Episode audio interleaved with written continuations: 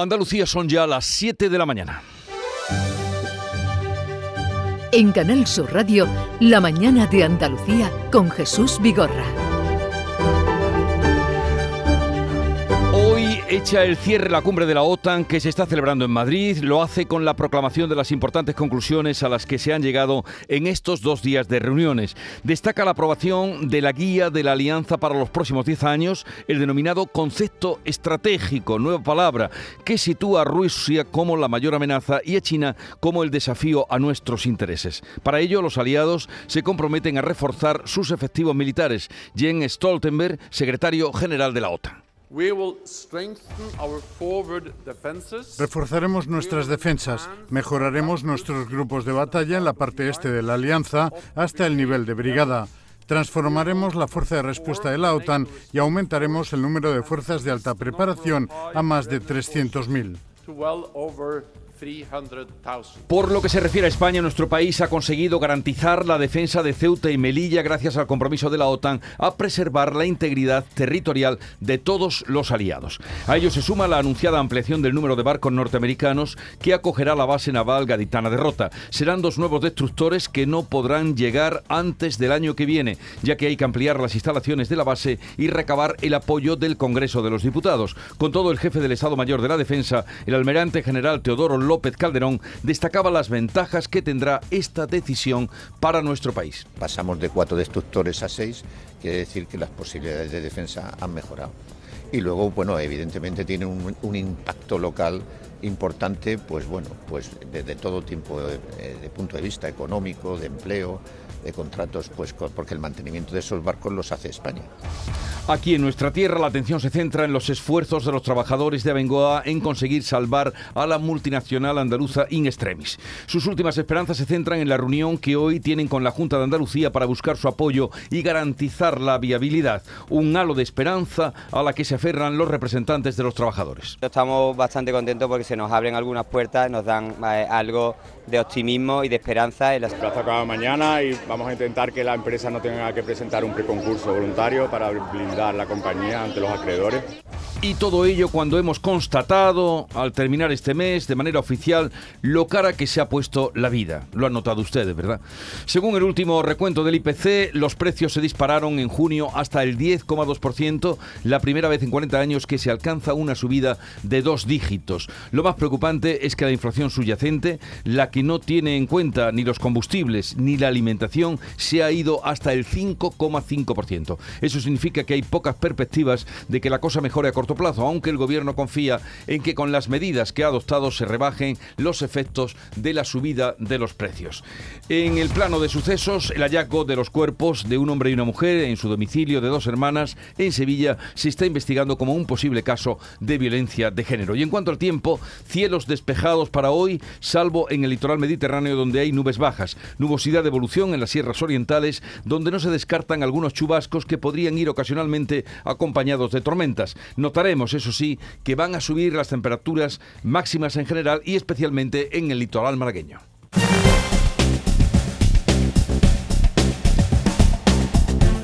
Y vamos a conocer cómo se circula por las carreteras de Andalucía a esta hora de la mañana. Nos atiende desde la Dirección General de Tráfico Enrique Marchán. Buenos días. Buenos días. En este momento ya encontrarán algunas complicaciones en Sevilla, en la ronda S30, a la altura de Puente Centenario, en sentido a la A49. No hay muchas complicaciones por el momento, pero sí ya algo de tráfico creciente. También en Málaga, algunas dificultades en la AP7, a la altura de San Pedro Alcántara, en dirección a Cádiz. En el resto de carreteras de Andalucía por el momento se circula con total normalidad.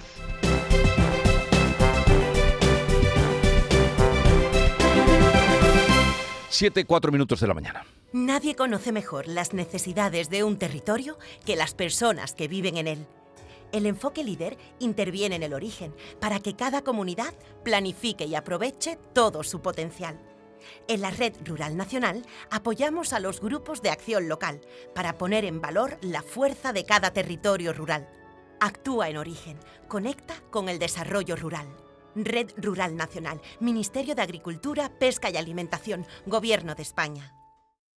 Aquadeus, ahora más cerca de ti, procedente del manantial Sierra Nevada, un agua excepcional en sabor, de mineralización débil que nace en tu región. Aquadeus Sierra Nevada es ideal para hidratar a toda la familia y no olvides tirar tu botella al contenedor amarillo. Aquadeus, fuente de vida, ahora también en Andalucía. En Canal Sur Radio, la mañana de Andalucía con Jesús Vigorra. Noticias. Pues este jueves termina la cumbre de la OTAN que se está desarrollando en Madrid. Después de declarar a Rusia como amenaza eh, o la mayor amenaza y a China como el desafío a nuestros intereses, la sesión de hoy estará dedicada al flanco sur, uno de los empeños de España. Beatriz Rodríguez. Se repite este segundo y último día de la cumbre el esquema de la jornada anterior. A las ocho y media llegada de los líderes al recinto ferial de IFEMA. Es previsible que hagan algunas breves declaraciones antes de su entrada a la reunión.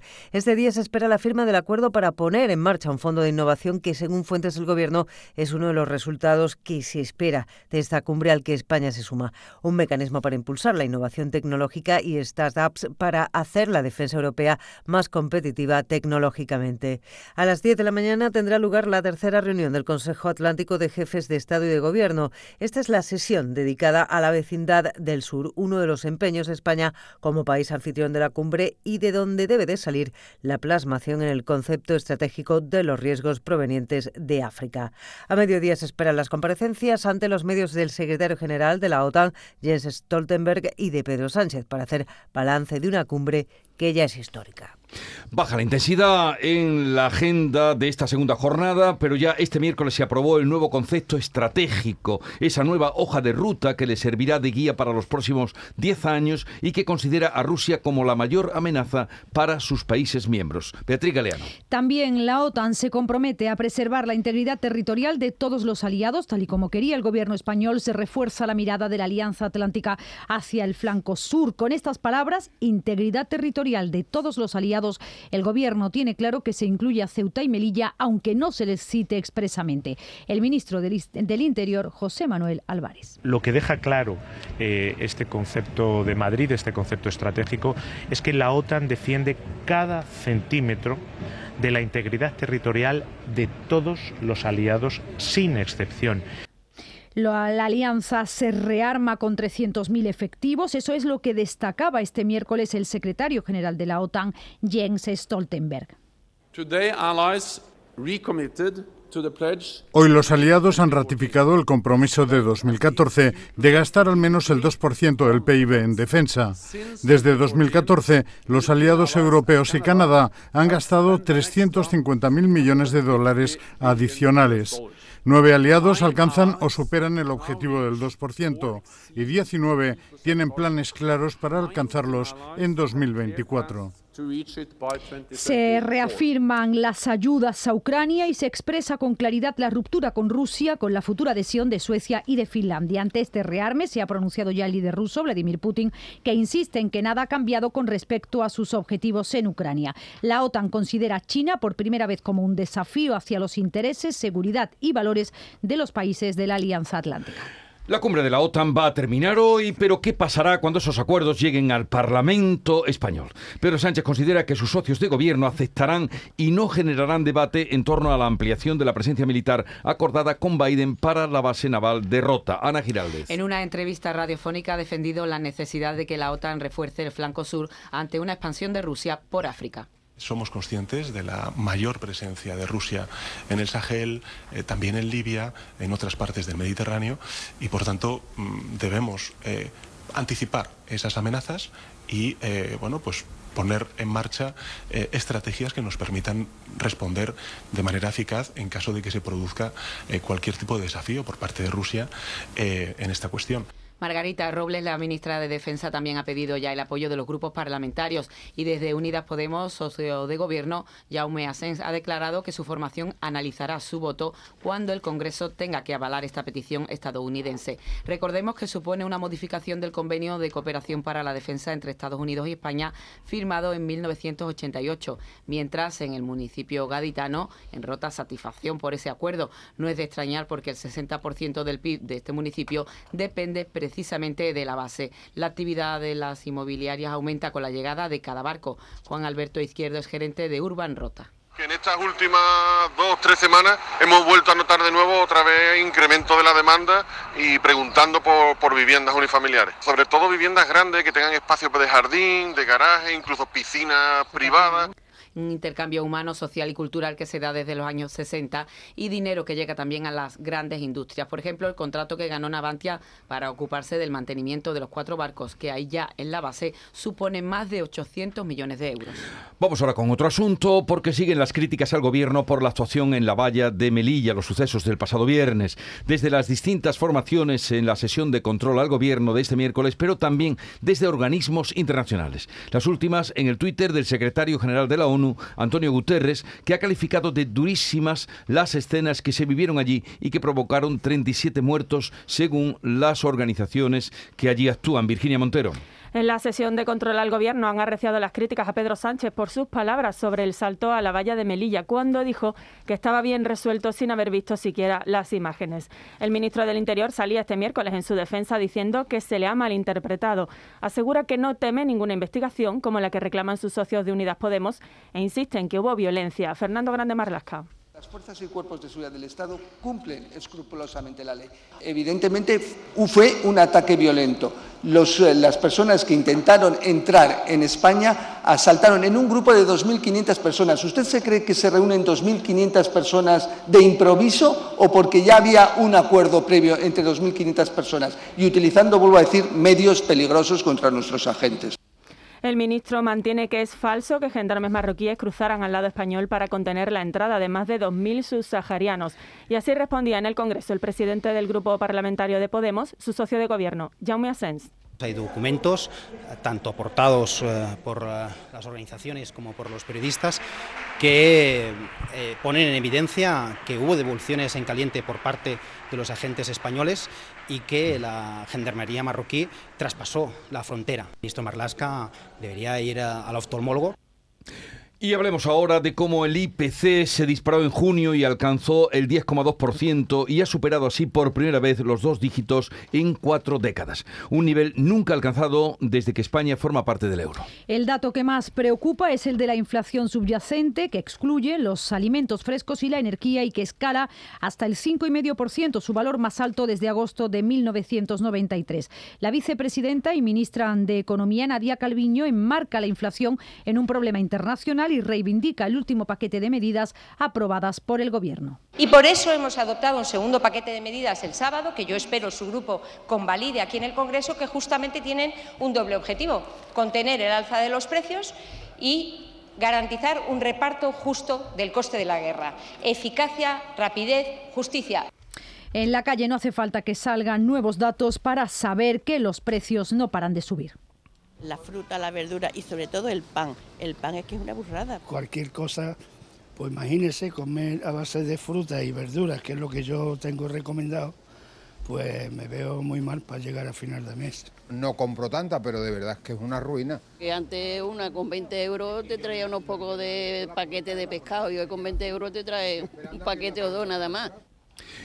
Y sigue la lucha de los trabajadores de Abengoa, que hoy sus representantes se van a reunir con la Junta de Andalucía para intentar extraer de ella un compromiso, ya con eh, al límite de que suene la campana, que pueda asegurar la viabilidad de la empresa. Mañana, 1 de julio, es la fecha clave para Abengoa. Es el día en el que acaba el plazo de moratoria concursal. Hoy los trabajadores se reúnen con la Junta para reclamar su apoyo. En Madrid, cruce de acusaciones en el Congreso. El diputado popular Mario Garcés ha acusado al Ejecutivo de abandonar a una empresa de miles de trabajadores. Todo empezó con el ministro Ábalos paseando a Mrs. Delcy en Barajas como preámbulo de lo que iba a ser la ayuda a Plus Ultra. A partir de ahí, una empresa de 300 trabajadores recibió la ayuda.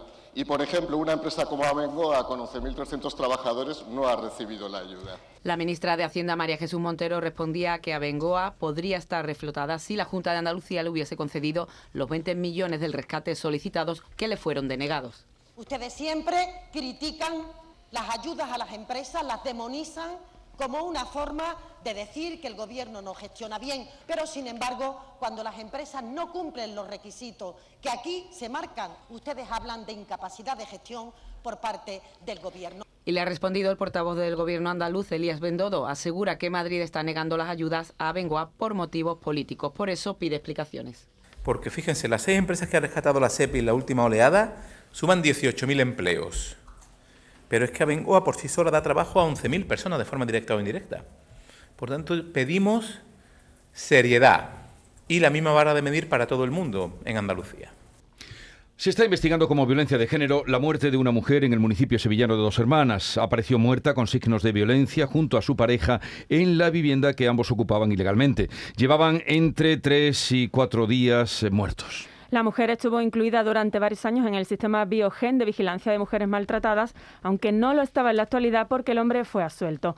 El cuerpo de la mujer presenta signos evidentes de violencia. Se baraja que el hombre pudo matarla y luego quitarse la vida con sustancias estupefacientes. Ambos tenían unos 50 años, eran toxicómanos y contaban con antecedentes policiales. Susto en una urbanización de Palomares del Río en Sevilla. Un incendio de pasto se acercó con rapidez a varias viviendas que tuvieron que ser desalojadas esta noche. El fuerte viento fue el causante de la rápida propagación del fuego. Las llamas se iniciaron junto a una subestación eléctrica y el fuerte viento provocó que el incendio estuviera fuera de control durante varias horas. Ha afectado a varias viviendas, aunque el desalojo preventivo evitó daños personales. Antonio, un vecino de la urbanización, se queja de la tardanza en la actuación de los bomberos. Salí allí en la parte de izquierda de mi casa eh, había un fuego grande, bastante, había ya varias personas por aquí. Entonces entraron en mi casa, sacaron mangueras, dos mangueras, y empezaron a, apagar lo que pudieron. Que eh, los bomberos han llegado aquí casi, casi con una hora de retraso.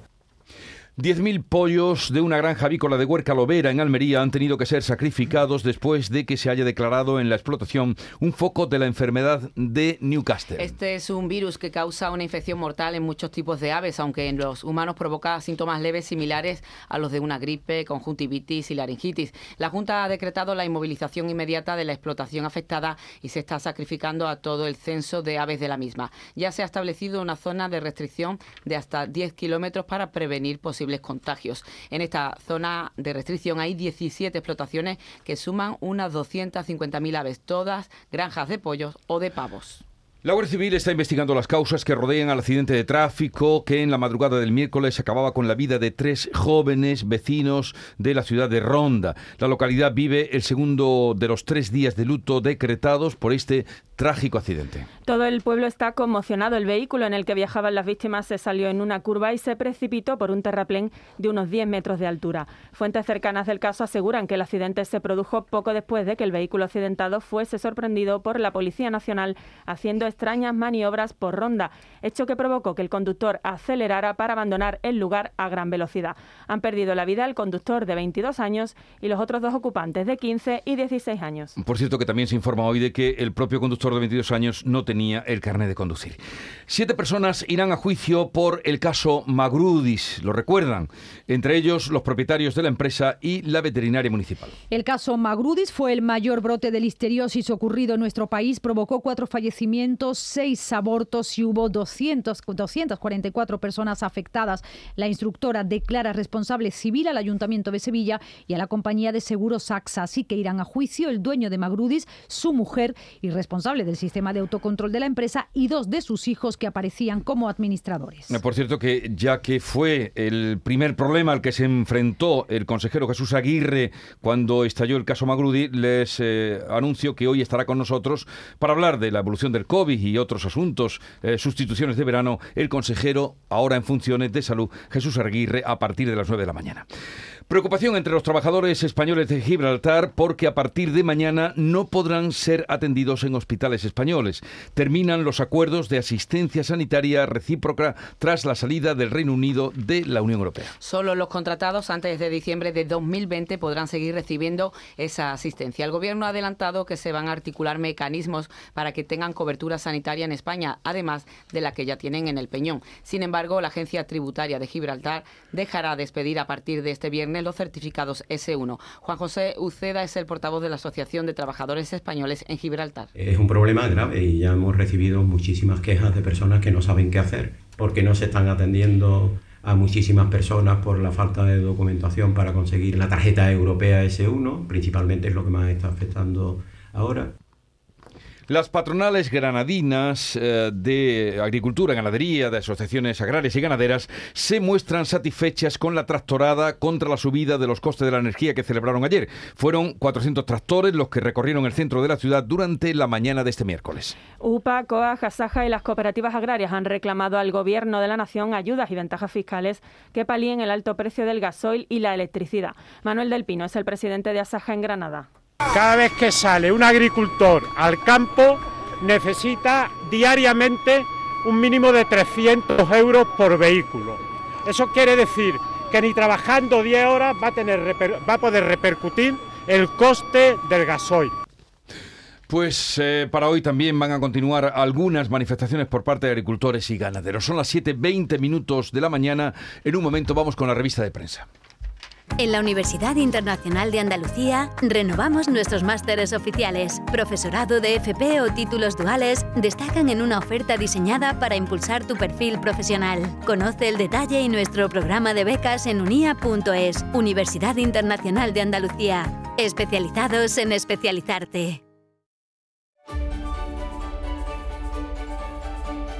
Vamos con la revista de prensa que ya tiene preparada Javier Moreno, una cumbre en imágenes, una galería de fotos más allá de los grandes titulares es lo que vemos hoy en la prensa. Así es, ¿qué tal Jesús? Buenos días de nuevo. Los titulares que responden además a una de las grandes preguntas, ¿qué ha hecho la OTAN en Madrid, según el país, se ha pertrechado para una época de choque entre potencias. Según el mundo, renace para una nueva era de conflictos globales. Y en el diario ABC la OTAN declara la Segunda Guerra Fría. Este titular de ABC sobre una fotografía de trabajo vemos al presidente Zelensky dirigiéndose a los líderes de la Alianza Atlántica por videoconferencia. Le escuchan muy serios. El anfitrión en primer plano, Pedro Sánchez, también está el presidente turco Erdogan, clave en la apertura de la OTAN a Suecia y Finlandia. Ahí también está Boris Johnson, Joe Biden y el secretario general de la Alianza Atlántica, Stoltenberg. Eso fue durante el día, durante la mañana y la tarde.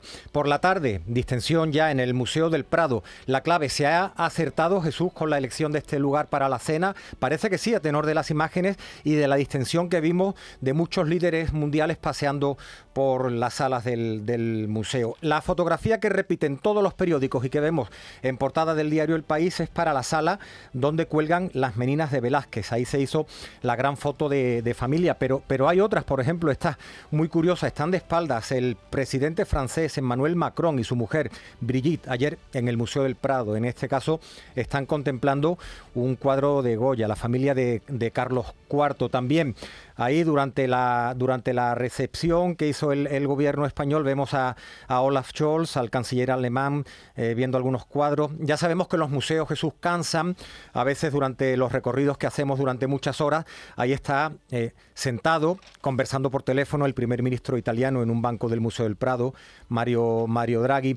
Y luego eh, está también la otra cumbre, la que hicieron los acompañantes con quienes estuvo, los y las acompañantes con quienes estuvo tuvo la, mujer del presidente del gobierno y también la reina Leticia. En este caso los vemos a todos en el Museo Reina Sofía delante del Guernica, dice de los Austrias a la guerra civil, la otra agenda de la cumbre. Y muy significativa la portada del diario El Mundo, la imagen que dice mucho de las relaciones, eh, no solamente entre dos países, sino las relaciones interpersonales entre el presidente de Estados Unidos, cómo ha cambiado la cosa después de aquel paseillo de 30 segundos y el presidente de España. Es una foto está de espaldas, pero se reconoce prácticamente con mucha claridad a todos los protagonistas. A la izquierda está Macy. Macy es la nieta de Joe Biden. Junto a ella está el presidente español. Al lado su mujer, Begoña Gómez. Y a su lado Joe Biden. Están los tres abrazados por la espalda. De hecho, la, mujer del presidente español los abraza a los dos. También Joe Biden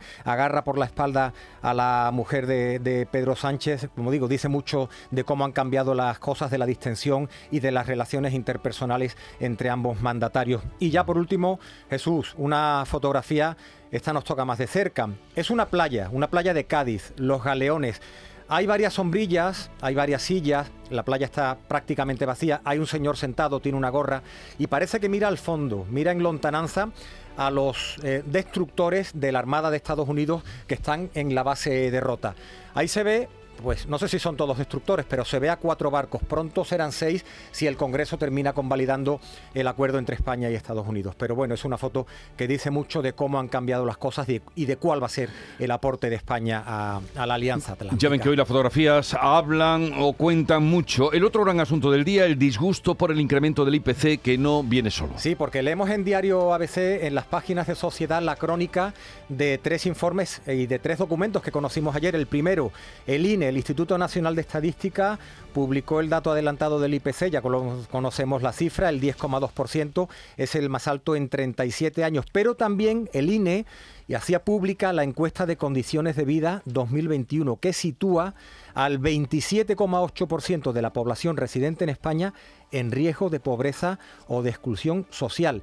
También ayer Caritas, la mayor entidad asistencial del país, presentaba su memoria de 2021, un año en el que atendió Jesús a 1.287.000 personas en sus programas de acogida y asistencia. Es un 20% más de las personas a las que ayudó en 2019. Y dice, todos estos documentos dicen muchas cosas. Por ejemplo, que 3 de cada 10 personas en nuestro país no van a poder irse de vacaciones este verano por falta de ingresos. Asuntos muy diversos en los diarios andaluces donde podemos leer una fecha clave para la política andaluza este verano. Efectivamente, en los diarios del Grupo Yoli, por ejemplo, he elegido Huelva Información. Juanma Moreno será presidente el 22 de julio. El nuevo gobierno andaluz será nombrado, nombrado a finales de mes. Leemos también en Huelva Información que las colombinas nos vamos de fiesta. Estrenan este año medio centenar de nuevas casetas. Los operarios han comenzado ya el montaje de 136 módulos de, aluminio. Vamos con el accidente terrible, el accidente en Ronda con tres jóvenes fallecidos. Diario Sur de Málaga da hoy algunos detalles. Por ejemplo, este, el conductor no tenía carné, un joven, 22 años, iba al volante de un Mercedes propiedad de la madre del adolescente de 16 años que viajaba de copiloto y que también falleció. Leemos en Diario de Almería eh, noticias sobre el brote de la enfermedad de Newcastle en una granja de pollos de Huerca Lovera. Dice que es una explotación de broilers con un censo de 10.000 aves. Son los primeros contagios en España de esta patología desde el año 2009 y también en Diario de Almería, la provincia entre las zonas del país que más devasta masa vegetal. Otro suceso en Diario de Sevilla, un hombre mata a cuchilladas a su mujer y se quita la vida. Terrible, ha, ocurrido en dos hermanas y ya por último en Diario de Cádiz, cinco detenidos por asesinar a un testigo protegido en Chiclana. Y vamos ahora a recibir a Nuria Gaciño. Buenos días. Hola, ¿qué tal? Muy buenos días.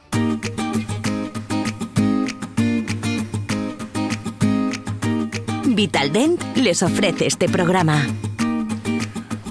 Cruel eliminación, dice Nuria, de nuestro representante andaluz en Wimbledon. Sí, de Alejandro Davidovich, el tenista malagueño que se ha quedado a las puertas de otra épica victoria en Wimbledon. Cayó en cinco sets ante el checo Giri Vesely.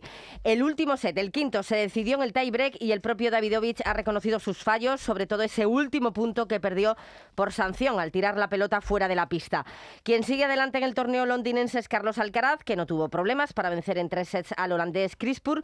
Turno hoy para Rafa Nadal, no antes de las 4 de la tarde. Segundo partido frente al lituano eh, Berankis. En el cuadro femenino, adiós a, Garbiñe Muguruza, que tras reanudar su partido con la belga Minen, con la que había perdido el primer set 6-4, le bastaron 19 minutos para caer por 6-0.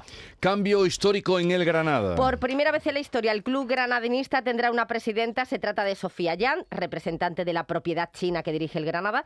Ya estuvo la pasada temporada supervisando el trabajo del club andaluz y releva de este modo al anterior propietario Quejamos eh, piso suelo granadino. Esta mujer al menos vive en Granada. Hoy se dará a conocer a través de su director general, Alfredo García Amado, los planes más inmediatos a la espera de refuerzos, como sucede en la mayoría de los equipos, aunque no es el caso del Málaga, que ha hecho oficial la renovación de Andrés Caro hasta el 2025, o del Recreativo de Huelva, que ha contratado al guardameta del Leganés, Adrián Victores. Mientras en el Sevilla se sigue esperando la venta, la venta de Cundé, el Chelsea parece que vuelve a mostrar interés, y el central Marcao ya no se entrena con el Galatasaray, así que su llegada al Sevilla podría estar ya muy cerca. En Turquía precisamente continúan interesados en el bético William Carballo. La selección femenina de fútbol ya se encuentra en Italia. Concretamente en Nápoles, donde jugará mañana un partido amistoso ante Italia previa a la Eurocopa que comienza el próximo 6 de julio. España debutará el día 8 frente a Finlandia.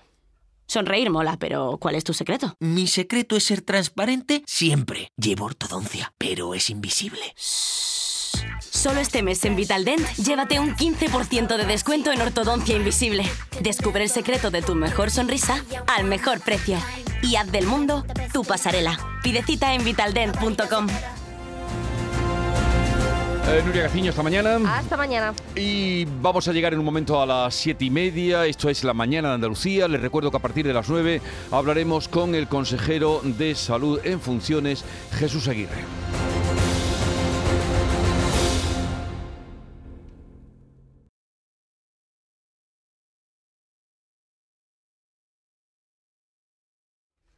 Son las siete y media de la mañana.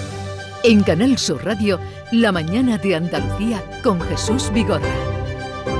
Y a esta hora vamos a recordarles en titulares el resumen de la actualidad del día con Ana Giraldez. Este jueves finaliza la cumbre de la OTAN con la publicación de las conclusiones. España garantiza la defensa de Ceuta y Melilla al comprometerse la OTAN a preservar la integridad territorial de todos los aliados. El gobierno confía en sacar adelante la ampliación de la flota estadounidense en la base gaditana de Rota. Confía en que sus socios de gobierno no generen debate en torno a esta cuestión. El primero de los nuevos destructores debería llegar antes de 2024 y se prevé que el sexto lo haga en 2026, una vez que concluyan las negociaciones y tenga el visto bueno del Consejo de Ministros y el Congreso. Los precios se dispararon en el mes de junio con una subida superior al 10%, la mayor subida en España desde que entró en vigor el euro. Preocupa especialmente la inflación subyacente, que no tiene en cuenta los alimentos frescos ni la energía, ya que sin esos dos parámetros el IPC ha subido un 5,5%, su valor más alto desde 1993. Los trabajadores de Abengoa centran sus últimas esperanzas de salvar la multinacional en la reunión que van a mantener hoy con la Junta de Andalucía. Mientras en Madrid los políticos cruzan acusaciones por la situación de la multinacional, los trabajadores se reúnen con la Junta de Andalucía en un último intento de reflotar la empresa en vísperas de que finalice el plazo de moratoria concursal. La policía investiga como un nuevo suceso de violencia de género la muerte de una mujer cuyo cuerpo apareció en dos hermanas en Sevilla con signos de violencia. Apareció junto al cadáver de su pareja en la vivienda que ocupaban. Los cuerpos llevaban entre tres y cinco días muertos cuando fueron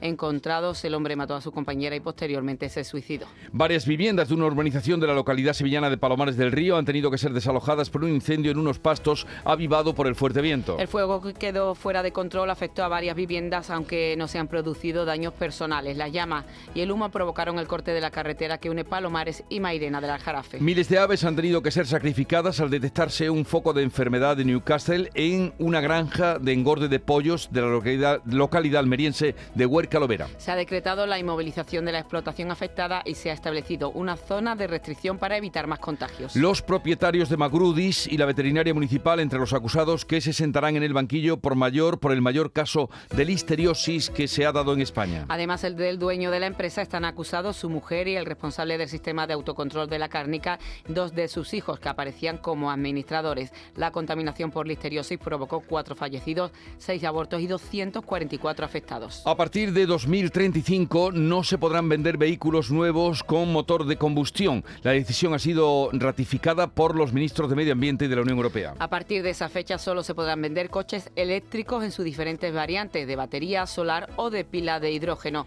La medida tendrá que pasar por el Parlamento Europeo para acordar un texto legal definitivo. Y vamos a recordar el tiempo que tenemos para hoy. Pues hoy vamos a tener cielos despejados, salvo en el litoral mediterráneo donde hay nubes bajas, nubosidad de evolución en las sierras orientales donde no se descartan algunos chubascos. Suben las máximas en el litoral malagueño y el estrecho y bajan ligeramente en el resto.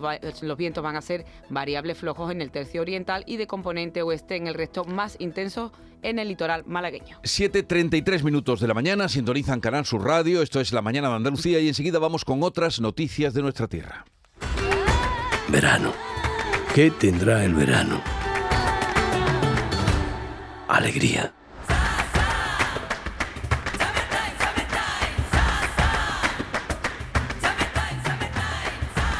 Este verano, date una alegría. Venga Andalucía.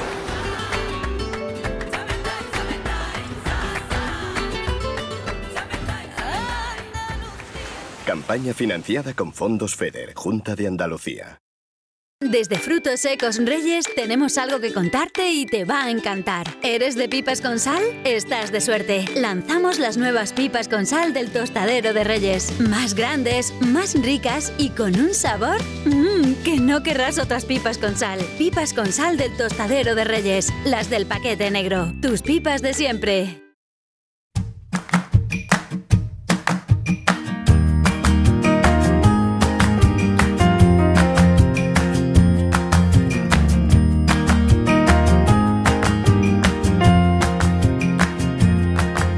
La mañana de Andalucía con Jesús Vigorra. Han sido detenidas dos personas acusadas de un presunto delito contra la propiedad industrial.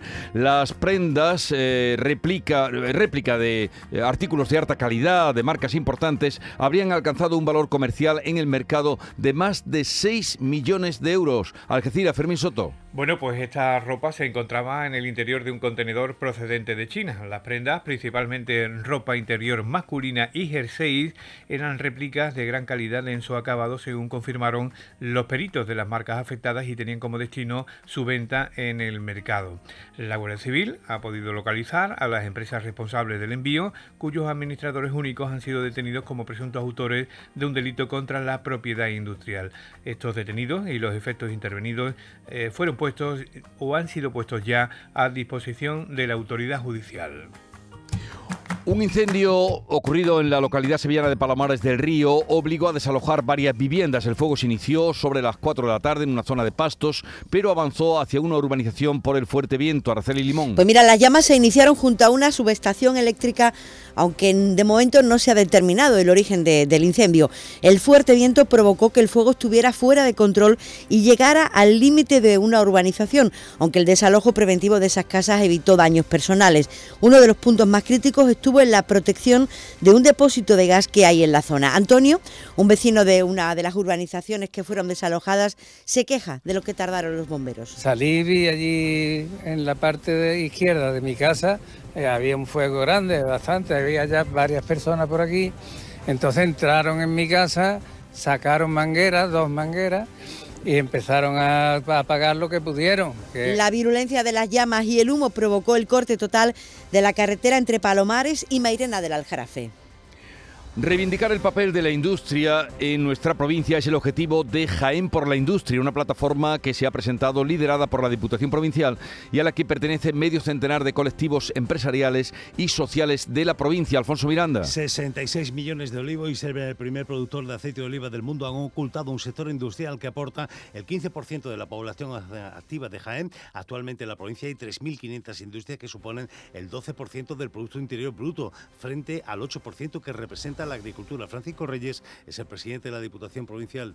¿Cuáles son las oportunidades que el territorio y las administraciones implicadas en el territorio ofrecen a esas empresas que se puedan instalar?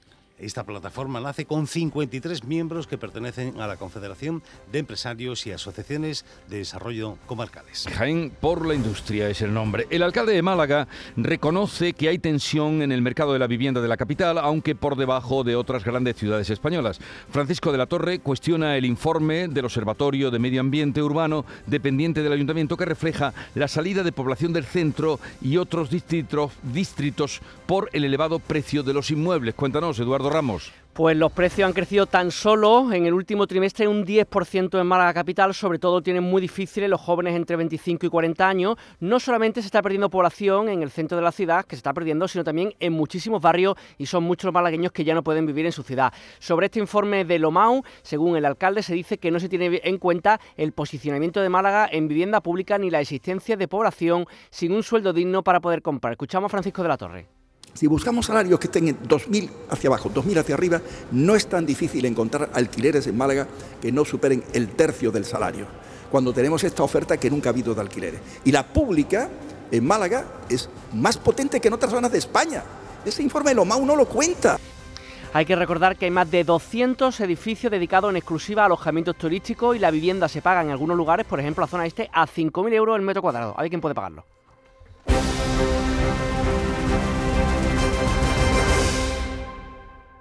Está en nuestras manos proteger aquello que estaba con nuestros pies. La tierra, los árboles, la flora, la fauna, la vida. Cuidar del entorno natural de Andalucía es tarea de todos, porque tu responsabilidad ayuda a evitar incendios, porque nuestro compromiso es velar por tu seguridad. Contra los incendios, este verano protege Andalucía.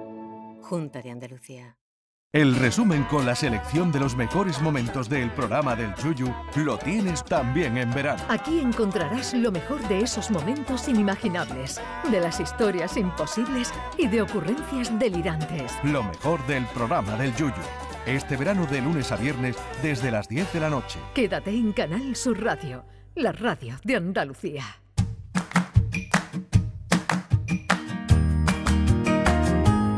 Vamos con otros asuntos. Los ciudadanos se quejan de que los precios están por las nubes y es difícil llegar a final de mes. Hemos estado en un supermercado preguntándole a los usuarios. Charo Jiménez. Nos explican que lo peor es que han subido mucho los artículos de primera necesidad de los que no se puede prescindir. Los huevos, he notado muchísimo la subida. En tema de, de mantequilla, la conserva, todo lo del día a día yo he notado la subida. La mayoría hace hincapié en la carne, aunque la fruta sea cara.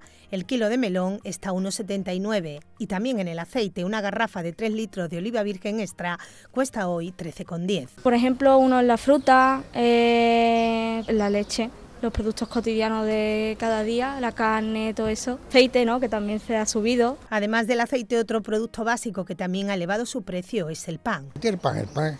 Yo he sido panadero, me llevo 38 años de panadero y, y, que no es pan, que no es pan. Y, está por, por las nubes. Una cosa de primera necesidad. Pero quizás el artículo que todos refieren como más caro es el pollo. El kilo de filete ronda los 8 euros. Ahora mismo llevo filete, dos bandejas de filete de pollo que estaba a 6 y pico, está a cerca de 8. O sea que se notan todo. Pero comer hay que comer. Pues sobre todo en la carne. Hemos flipado con, con el precio del pollo. Que los pollos no vienen de Ucrania, que yo sepa, ni de Rusia son locales. El resultado de esta situación es que cuesta llegar a final de mes. Notamos en todo, en todo notamos la subida, porque ha cambiado mucho las cosas después de, de la guerra y eso y espero que no siga subiendo porque ¿dónde vamos a llegar los pobres? Para que se hagan una idea ustedes, también de la verdura, los calabacines rondan los 2 euros el kilo. Una joyería de Sanlúcar de Barrameda se ha especializado en diseñar recuerdos encapsulados, pendientes o colgantes elaborados con gemas que contienen objetos de valor sentimental. Paco Méndez, cuéntanos. Si le gusta conservar un poco de su pasado, de un ser querido que ya no está, cualquier recuerdo que quiera conservar es susceptible de ser convertido en una alhaja, una flor de ramo de novia, un trozo de cordón umbilical, el pelo de un animal. Con procedimientos industriales, Raquel Gómez las convierte en su joyería de Sanlúcar de Barrameda en gemas que formarán parte de un colgante, una pulsera, escondiendo un secreto que solo el poseedor de la joya conocerá. Escuchamos a Raquel. Puede ser leche materna, pelos de mascota, pelos de bebé, ceniza, flores de un ramo de novia o cualquier elemento especial para esa persona es una manera de, tener mm, un recuerdo y algo físico de, de, algún ser querido que ya no está o de un momento de su vida que, bueno, los momentos son efímeros al final, ¿no? Entonces es una manera de conservar una parte de, de ese momento, de esa persona para siempre y poderla llevar a diario con, consigo. Los diseños se pueden comprar físicamente en la platería de Sanlúcar o a través de su web www.joyasmoneta.es, un nombre elegido como homenaje a la memoria, ya que Moneta era la diosa romana de los recuerdos.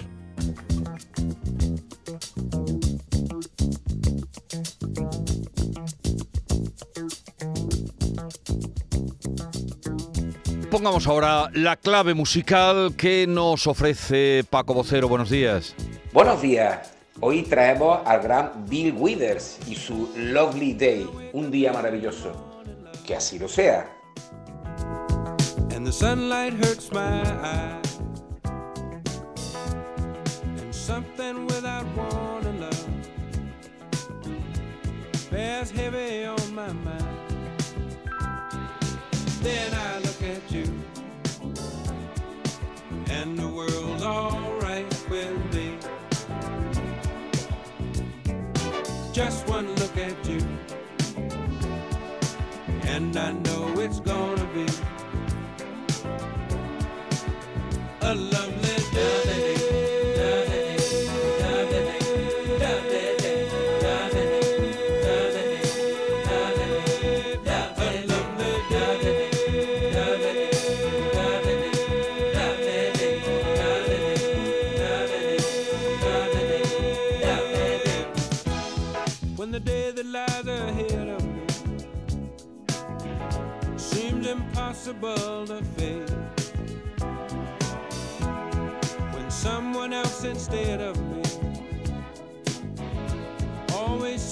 to know the way.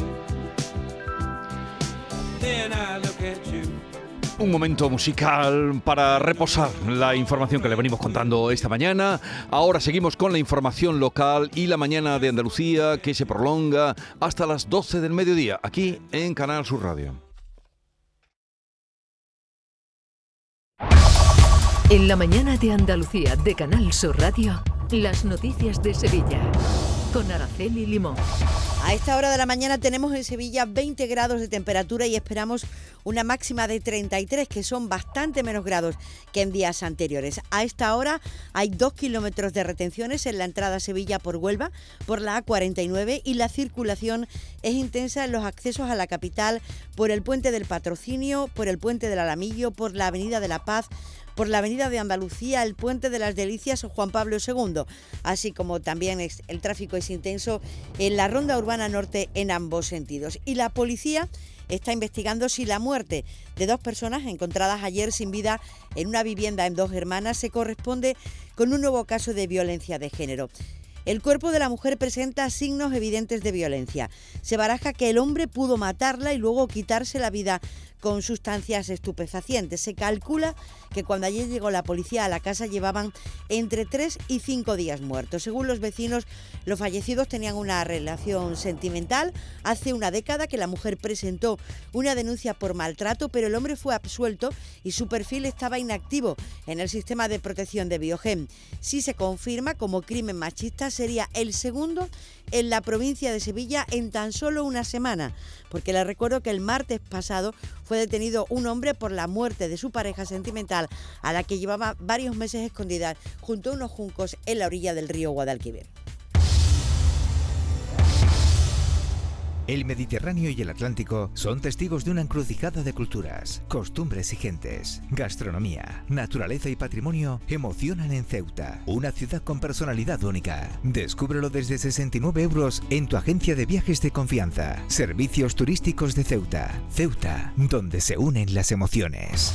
En Canal Sur Radio, las noticias de Sevilla.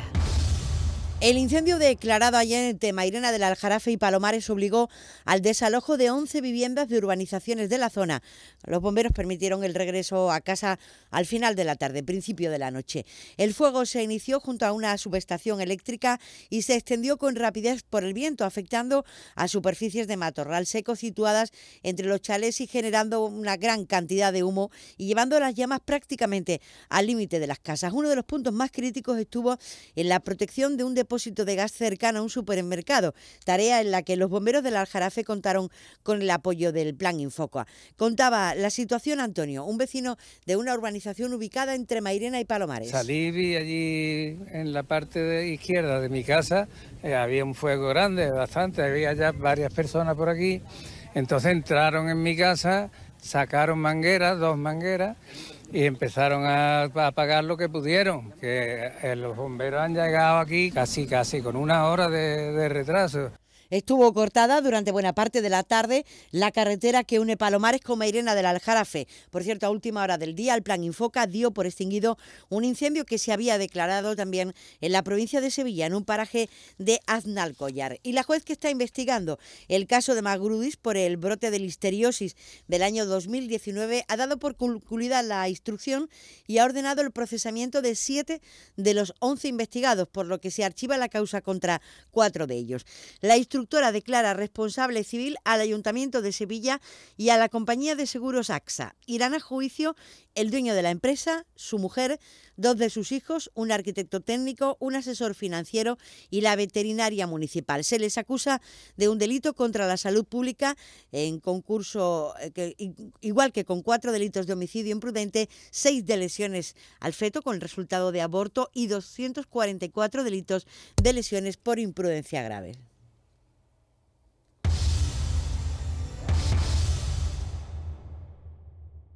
La sombra, la sombra vendo.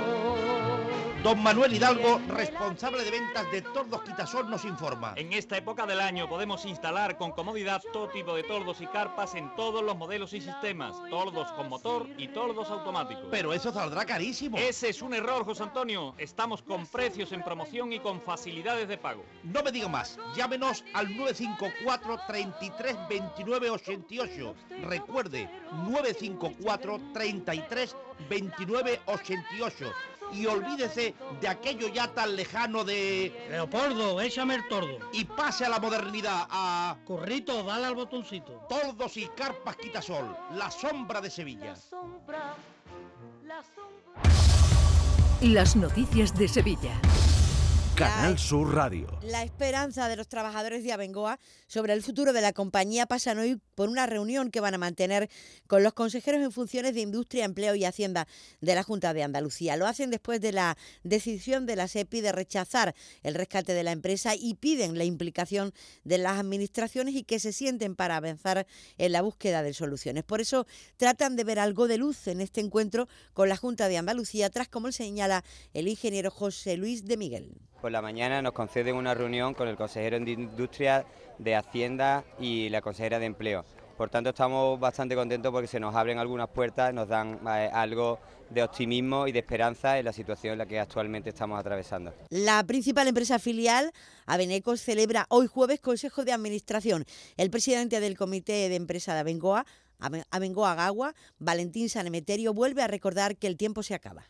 Mañana entiendo que la empresa, eh, si ve riesgo, tendrá que proteger a, la compañía. No sabemos si presentará preconcurso, de todas maneras el preconcurso no indica nada más que que nos protegemos de los acreedores y el empleo, la plantilla va a continuar para adelante con normalidad. El plazo se acaba, pero es importante que tengamos ese compromiso por parte de las instituciones para proteger, para proteger al empleo. Por su parte, el consejero de Presidencia, Arias Bendodo, ha acusado al Gobierno central de negar la ayuda a Bengoa por una decisión política y no económica. Considera que la situación es incomprensible. Porque fíjense, las seis empresas que ha rescatado la SEPI en la última oleada suman 18.000 empleos. Pero es que Bengoa por sí sola da trabajo a 11.000 personas de forma directa o indirecta. Por tanto, pedimos seriedad y la misma vara de medir para todo el mundo en Andalucía. Bendodo ha recordado que la Junta carece de instrumentos legales para el rescate de la empresa en respuesta a la ministra de Hacienda, María Jesús Montero, quien acusaba en el Congreso de los Diputados a la Junta de Andalucía de no haber concedido a Bengoa los 20 millones que solicitaron. Cuando las empresas no cumplen los requisitos que aquí se marcan, ustedes hablan de incapacidad de gestión por parte del Gobierno. Las ayudas han ido a todas y cada una de las empresas que lo han solicitado y que han cumplido los 13 criterios que marcaba el acuerdo del Consejo de Ministros. Y a las 9 de la mañana vuelven a reunirse por tercera vez en la Delegación de Empleo representantes de los trabajadores civiles de la base de Morón y la empresa KBR para volver a abordar el ERE que ha presentado esta compañía y que afectaría a 56 de los 308 empleados. Y hoy también el Pleno del Ayuntamiento de Araal tomará constancia de la renuncia del alcalde Miguel Ángel Márquez como primer edil. Entregará también su acta de concejal. La gala de los premios Goya, que acogerá Sevilla el próximo 11 de febrero, será la más amplia, la más grande de la historia de estos galardones. Y es que tendrá como novedad que cada apartado, cada modalidad tendrá cinco nominaciones por categoría. Lo ha anunciado el presidente de la Academia de Cine, Fernando Méndez Leite. La decisión de que hubiera a partir de ahora eh, cinco nominaciones por especialidad. Eso quiere decir que también a Sevilla pues vendrán más nominados, más eh, eh, actores y actrices, intérpretes que estarán en la alfombra roja la ceremonia regresa a Sevilla tras la edición del año 2019 que dejó en la ciudad un impacto económico de más de 56 millones de euros. Esta vez contará con dos semanas previas de exposiciones, conciertos o proyecciones. Y los usuarios del metro valoran con un notable alto el servicio. Un 94% de los usuarios del metropolitano eh, dicen que es una, un asunto fundamental, lo que lo valoran muy positivamente. Mayoritariamente lo utilizan las mujeres menores de 30 años y residentes en la capital. Dice su responsable, el responsable del metro, Jorge Maroto, que hay dos aspectos fundamentales que satisfacen a los usuarios. La valoración media ha sido de 8, un notable alto, con casi un 70% de encuestados que otorgan una puntuación por encima de ese 8. Lo más valorado, la rapidez, eh, la limpieza y la seguridad. Muy importante que un 41% usaría un vehículo particular si no pudiera utilizar Metro de Sevilla. Y se ha inaugurado la exposición Nebrija en América. El océano se llenó de palabras. Ha sido en el Archivo de Indias, hace un recorrido sobre la influencia que Helio Antonio de Nebrija tuvo en el continente americano. Sus libros se distribuyeron por las universidades y sirvieron también de base para los diccionarios que se hicieron de las lenguas amerindias. El hilo conductor de la muestra es su nieto, Antonio de Lebrija, que emigró a Colombia y llegó a ser regidor en aquel país. Y también la Guardia Civil ha detenido a tres personas en el viso del Alcor por el asalto a una oficina de correos en la localidad sevillana de Bormujos.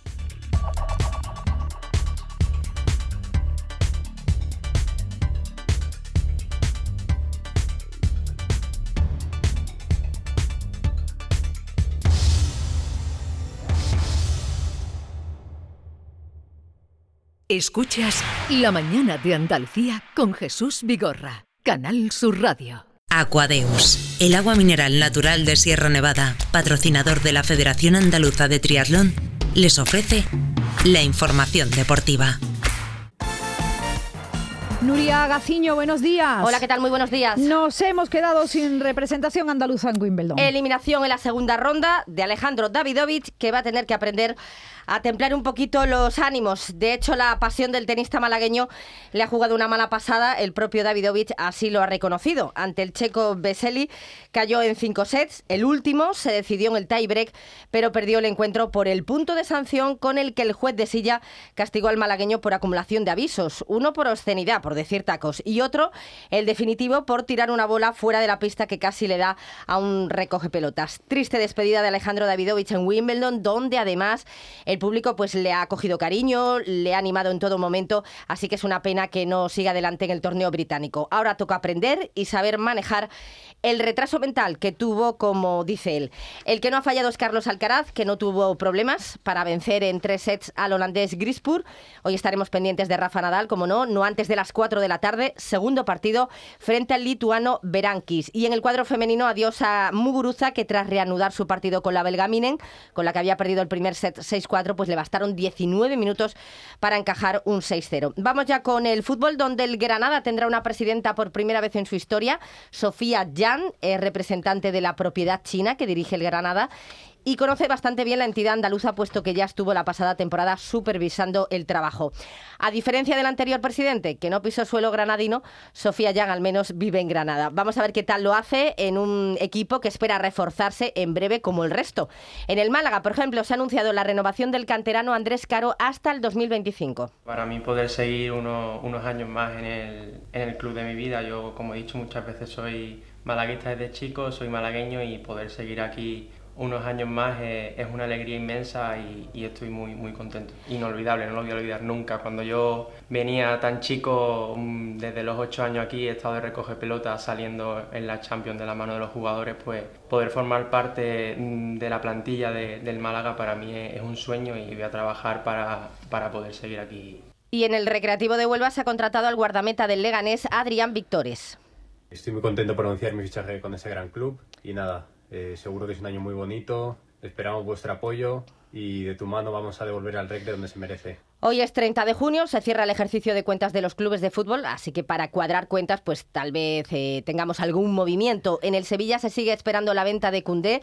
El Chelsea parece que vuelve a mostrar interés por el francés y el central Marcao ya no se entrena con el Galatasaray, así que su llegada al Sevilla podría estar ya muy cerca. En Turquía, precisamente, continúan interesados en el bético William Carballo. La selección femenina de fútbol, además, ya está en Italia. Concretamente en Nápoles, donde jugará mañana un partido amistoso frente a la selección italiana y hay cambios. Jerónimo Alonso, muy buenas.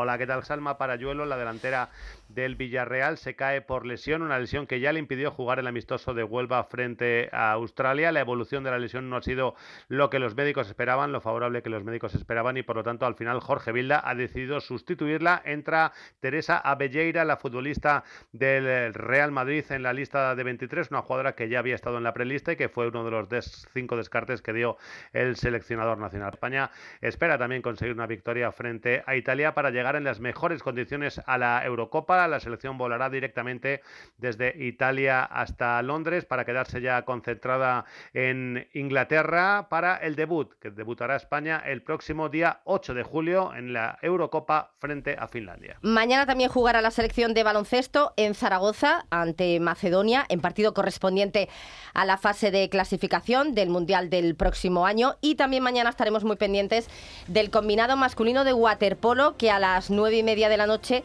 va a disputar las semifinales del Mundial de Budapest frente a Croacia, después de haber vencido en los cuartos de final a Montenegro por un ajustado 7 a 6. Estuvo muy bien el partido y finalmente victoria para España, que está ya muy cerquita de poder aspirar a una medalla en el Mundial de Budapest. Aquadeus, ahora más cerca de ti, procedente del manantial Sierra Nevada, un agua excepcional en sabor, de mineralización débil que nace en tu región. Aquadeus Sierra Nevada es ideal para hidratar a toda la familia y no olvides tirar tu botella al contenedor amarillo. Aquadeus, fuente de vida, ahora también en Andalucía.